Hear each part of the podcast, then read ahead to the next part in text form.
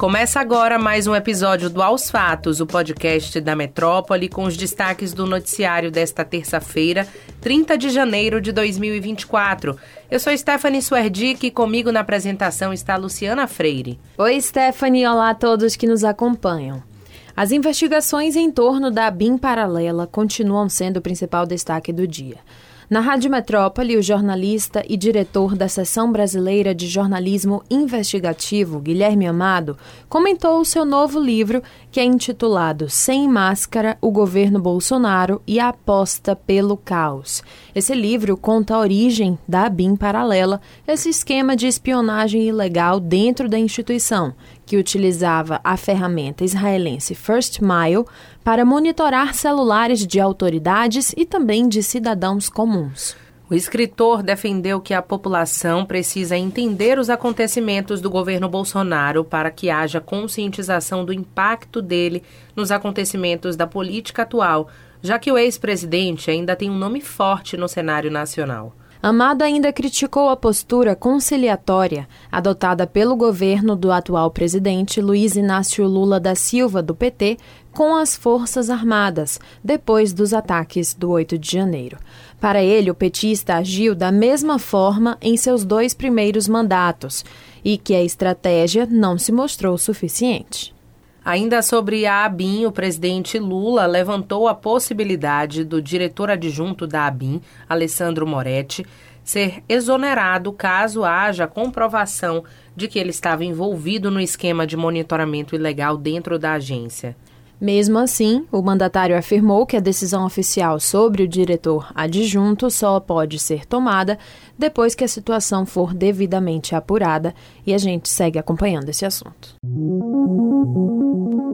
No norte da Bahia, o município de Campo Formoso é historicamente um cenário de uma disputa de dois grandes nomes da política regional: Adolfo Menezes, do PSD, que é o presidente da Assembleia Legislativa da Bahia, e o deputado federal Elmar Nascimento, líder do União Brasil na Câmara dos Deputados. Em entrevista à Rádio Metrópole nesta terça, Adolfo afirmou que estuda a possibilidade de sua irmã, Rose Menezes, ou sua esposa, Denise Menezes, disputarem a gestão municipal da cidade em 2024. Já resolveu que vai ser candidato? Não, a gente está fazendo levantamentos de pesquisa, não tem diferença. Tem minha irmã que foi prefeita, fez uma das maiores administrações é, de toda a Bahia, mas infelizmente a administração que ela fez, é, algumas pessoas não querem, quer dizer, que ela veio de iniciativa privada, então quis implantar o sistema que muita gente ainda não está acostumado, de, de cobrança, de metas, e acabamos não tendo sucesso, faz parte, perdemos as eleições por um ponto percentual. Claro que tivemos outros fatores que contribuíram, como a pandemia, e esse ano aí nós vamos novamente, eu estou fazendo levantamento entre a minha irmã e a minha esposa para ver o que é melhor para Campo. Nas eleições municipais de 2020, Elmo Nascimento, que na época era do DEM, irmão do deputado Elmar, foi eleito prefeito de Campo Formoso. Ele venceu Rose Menezes, do PSD, irmã de Adolfo, com 50,94% dos votos contra 49,6%. A entrevista completa está disponível no YouTube do portal Metro 1. Depois de 10 meses de investigações, a Polícia Federal de São Paulo concluiu neste mês o inquérito contra o influenciador fitness Renato Cariani por suspeita de desvio de produtos químicos para a produção de toneladas de drogas para o narcotráfico. O relatório final terminou com o indiciamento dele e de mais dois amigos pelos crimes de tráfico equiparado, associação para tráfico de drogas e também lavagem de dinheiro. É, a investigação não pediu as prisões dos três indiciados.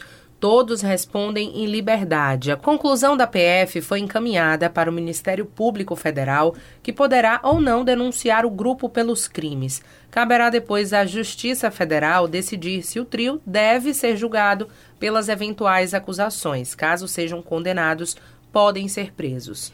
Além de Renato, Fábio Espínola Mota e Roseli Dort são acusados pela Polícia Federal de usar uma empresa para falsificar notas fiscais de vendas de produtos para multinacionais farmacêuticas, mas os insumos não iam para essas empresas.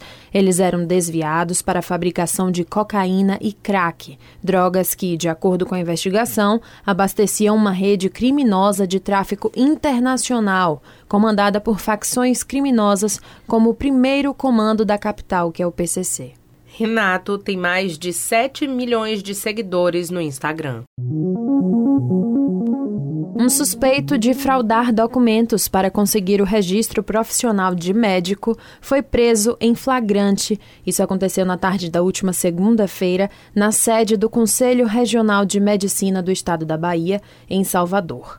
Identificado pelas iniciais JAVA, o homem já havia tentado realizar a mesma ação em uma outra ocasião, com um diploma falso da Universidade Gama Filho, no Rio de Janeiro. Em 2022, o suspeito foi ao CREMEB para fazer o registro profissional de médico. Entretanto, ao entrar em contato com a faculdade e solicitar um atestado de veracidade do diploma, o órgão recebeu um comunicado da instituição informando que não havia localizado o registro do suposto aluno no sistema. Mesmo sendo indeferido da primeira vez, dois anos depois, o homem voltou ao local com o mesmo diploma. Segundo o CREMEB, uma servidora da autarquia federal acionou a Polícia Militar depois de verificar que se tratava de uma nova tentativa de fraude. Um inquérito foi instaurado pela Polícia Civil para aprofundar as apurações do caso. De acordo com os documentos apresentados, o homem, que é natural de Senhor do Bonfim, teria concluído o curso de medicina em 16 de dezembro de 2005, com colação de grau no dia 13 de janeiro de 2006. O presidente do CREMEB, Otávio Marambaia, usou as redes sociais para alertar sobre a proteção do trabalho médico.